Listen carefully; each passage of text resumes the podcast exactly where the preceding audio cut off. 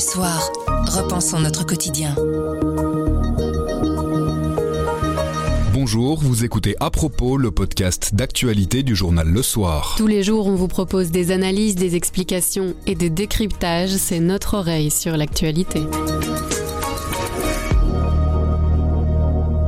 Le Codeco s'est réuni hier pour faire baisser notre facture énergétique. On vous explique en détail ce qui a été décidé. On lève également un coin du voile sur l'organisation de notre rédaction face à cette crise. Nous sommes le jeudi 1er septembre. Je m'appelle Sandrine Puissant. Je m'appelle Pierre Fagnard. À propos, voici l'actualité comme vous l'entendez. Grand angle.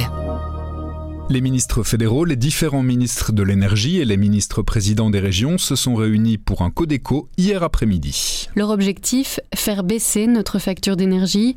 On analyse tout de suite les mesures prises avec Bernard de Monti, chef du service politique. Mais d'abord, voici un petit extrait de l'intervention du Premier ministre Alexander De Croo lors de la conférence de presse qui a suivi le Codeco. C'est uniquement une solution européenne qui peut aider à faire baisser finalement les prix d'énergie. Et donc, je resterai en contact avec la Commission européenne pour qu'enfin, rapidement, ces mesures puissent être prises. Je ne cesserai d'enfoncer le clou tant que ce sera nécessaire. C'est maintenant que l'Europe doit montrer qu'elle est capable de protéger ses citoyens, de protéger ses entreprises. Point à la ligne. Bonjour Bernard. Bonjour Sandrine. Alors en résumé, les ministres belges se tournent vers l'Europe? Bah, C'est un peu le message de cette conférence de presse. À chaque ministre qui a pris la parole, enfin Premier ministre ou ministre-président, a dit quasiment en préambule, euh, il faut discuter euh, de ces questions au niveau européen.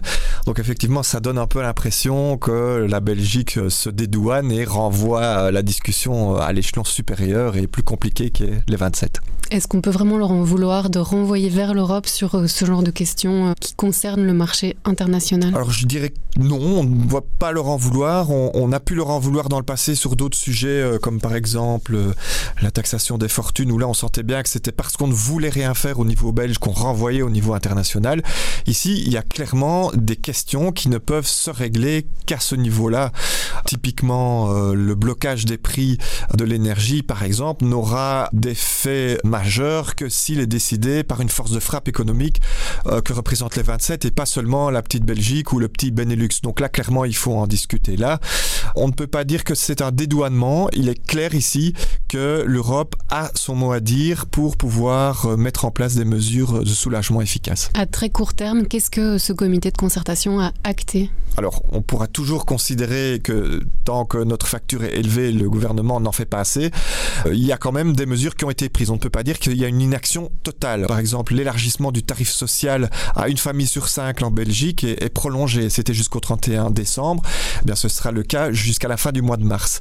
On prolonge aussi la baisse de la TVA, qui est une mesure extrêmement coûteuse pour le budget de l'État. On prolonge aussi la baisse des axes. Donc voilà, ce sont toutes des mesures qui, paraissent un peu routinières puisqu'on nous les répète tout le temps, mais qui soulagent énormément de monde et en particulier euh, les plus fragilisés, à l'exception de la TVA qui soulage tout le monde. Alors on entend euh, les mesures qui sont répétées et prolongées. Qu'est-ce que ce comité de concertation a acté de neuf? Ben Là, pas grand-chose en fait. À part la prolongation, il y a juste euh, un engagement qui, qui n'est pas rien non plus mais qui est facile à prendre de réduire la température dans les bâtiments publics. Ce sera le cas à la fois fédéral et dans les régions, mais aussi de diminuer l'éclairage, par exemple des monuments ou des bâtiments publics. Voilà, c'est quasiment tout. À part la prolongation et cette mesure-là, il n'y a rien d'autre qui a été pris à ce stade. Pour le reste, on est parti sur des engagements de nouvelles mesures en Belgique. À plus long terme, ce comité de concertation a décidé de creuser certaines mesures, de réfléchir à certaines questions, par exemple à un nouvel élargissement du tarif social.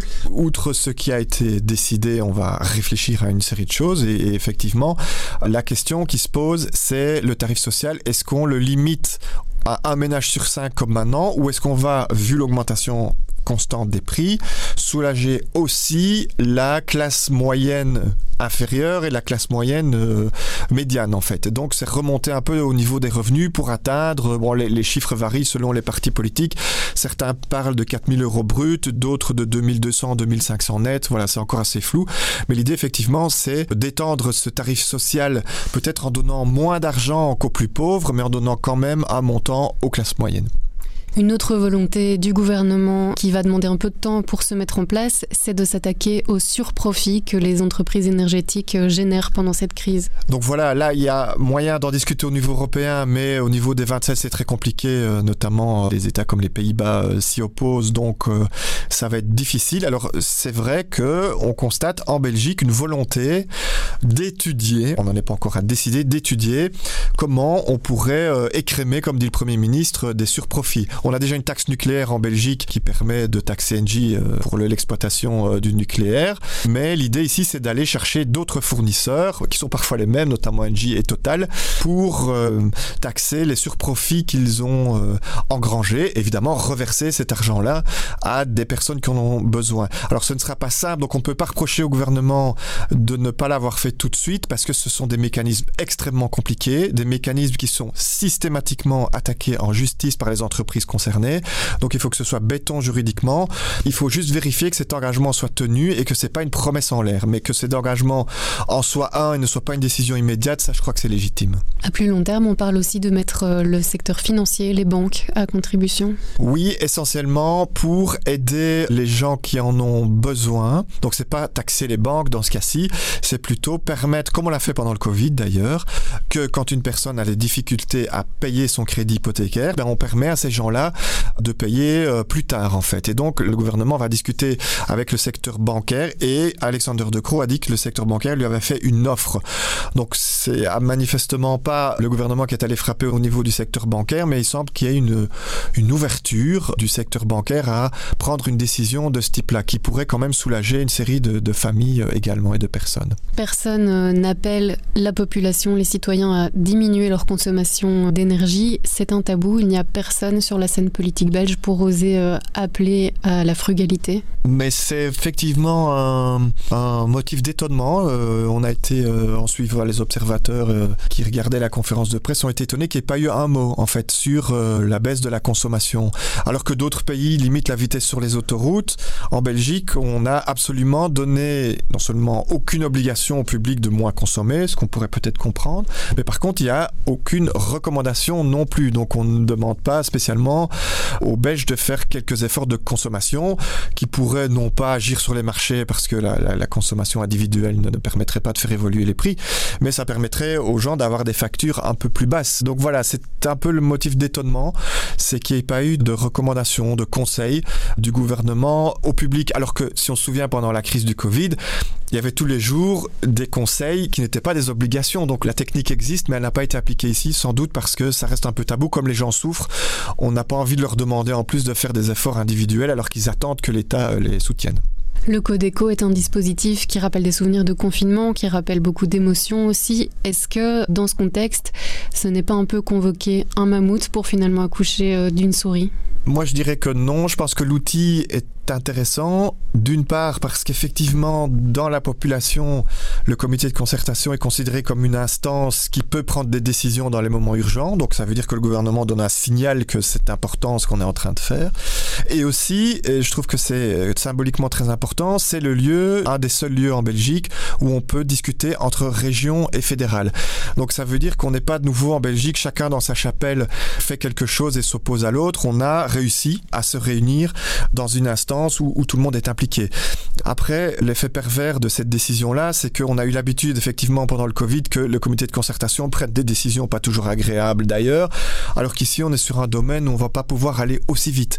Ça créera sans doute, et c'est peut-être déjà le cas dès aujourd'hui, des frustrations des gens qui attendaient sans doute quelque chose d'un peu plus efficace pour les aider euh, dans ce moment difficile. Les mesures annoncées sont à la hauteur euh, des enjeux? Pas encore, clairement, euh, on est sur des rustines, mais les engagements pris, s'ils sont tenus, à mon avis, seront à la hauteur. Donc c'est pour ça qu'il faut insister, notamment la presse et les observateurs, pour vérifier que le gouvernement ne va pas se dédouaner en reportant, comme il l'a fait par exemple dans la TVA dite intelligente. Enfin, il y a des mesures qui ont déjà été annoncées depuis le mois de mars et qui ont été reportées quasiment à chaque réunion ministérielle. Donc il ne faudrait pas que ce système-là se perpétue, sinon franchement, on n'aura pas fait assez pour les gens.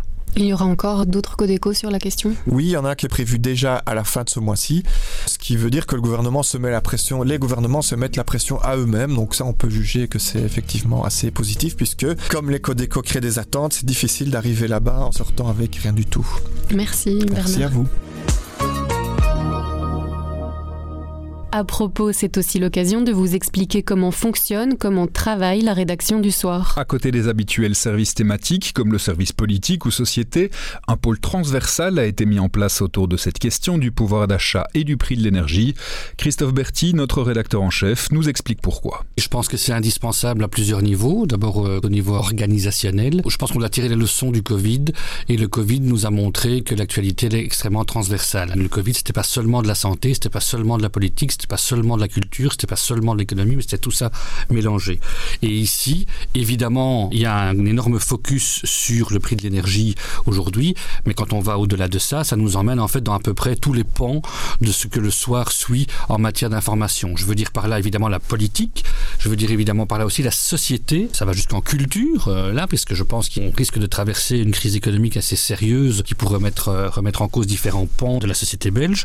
Et donc, euh, on a décidé en fait d'unir nos forces et de ne pas travailler en silo pour que les journalistes politiques ne suivent pas que la politique, les journalistes économiques que l'économie, etc., etc. Il y a le côté crise qui guette et danger pour la cohésion sociale.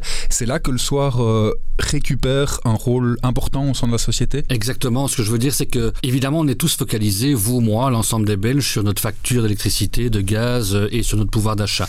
Mais au-delà de ça, c'est évidemment très très important et on le suivra. Mais au-delà de ça, je pense que si on a une espèce de pression énorme sur la classe moyenne, si on voit qu'on a des grands-parents qui doivent acheter les fournitures scolaires aux enfants parce que les parents, eux, doivent payer l'électricité, on en arrive, à mes yeux, à un danger sur la cohésion sociale. On en arrive à un danger sur la manière de la société d'évoluer et d'affronter cette crise. Et donc pour moi, au-delà de l'aspect pur portefeuille ou argent, il y a un aspect qui à mes yeux est totalement sociétal et transversal là-dedans. C'est un phénomène de société qui nous arrive aujourd'hui. C'est un tsunami évidemment là parce que au-delà du prix de ma facture d'électricité ou de gaz, il y a l'inflation globale euh, sur les prix. Il y a aussi à mes yeux un danger du politique de créer une attente en disant ben voilà on arrive comme la cavalerie et on sait évidemment que c'est complexe, on sait qu'ils peuvent pas tout faire là, mais il y aurait aussi un danger d'inaction qui montrerait l'impuissance de la politique et qui augmenterait à mes yeux le rejet de la politique tel qu'on le vit maintenant, qui est pour moi un phénomène extrêmement important dans la société. Donc ce que je veux dire, c'est qu'au-delà du prix du gaz et de savoir si euh, c'est lié à l'électricité, de savoir ce que je vais payer à la fin du mois, c'est aujourd'hui, on traverse à mes yeux une crise fondamentale et globale qui fait que la rédaction du soir doit se mobiliser et travailler ensemble pour éviter de regarder aspect par aspect en manquant la photographie globale. À propos, c'est fini pour aujourd'hui, mais on revient demain dès 7h. En attendant, abonnez-vous, partagez-nous. Vous nous trouverez sur notre site, notre application et votre plateforme de podcast préférée. À demain.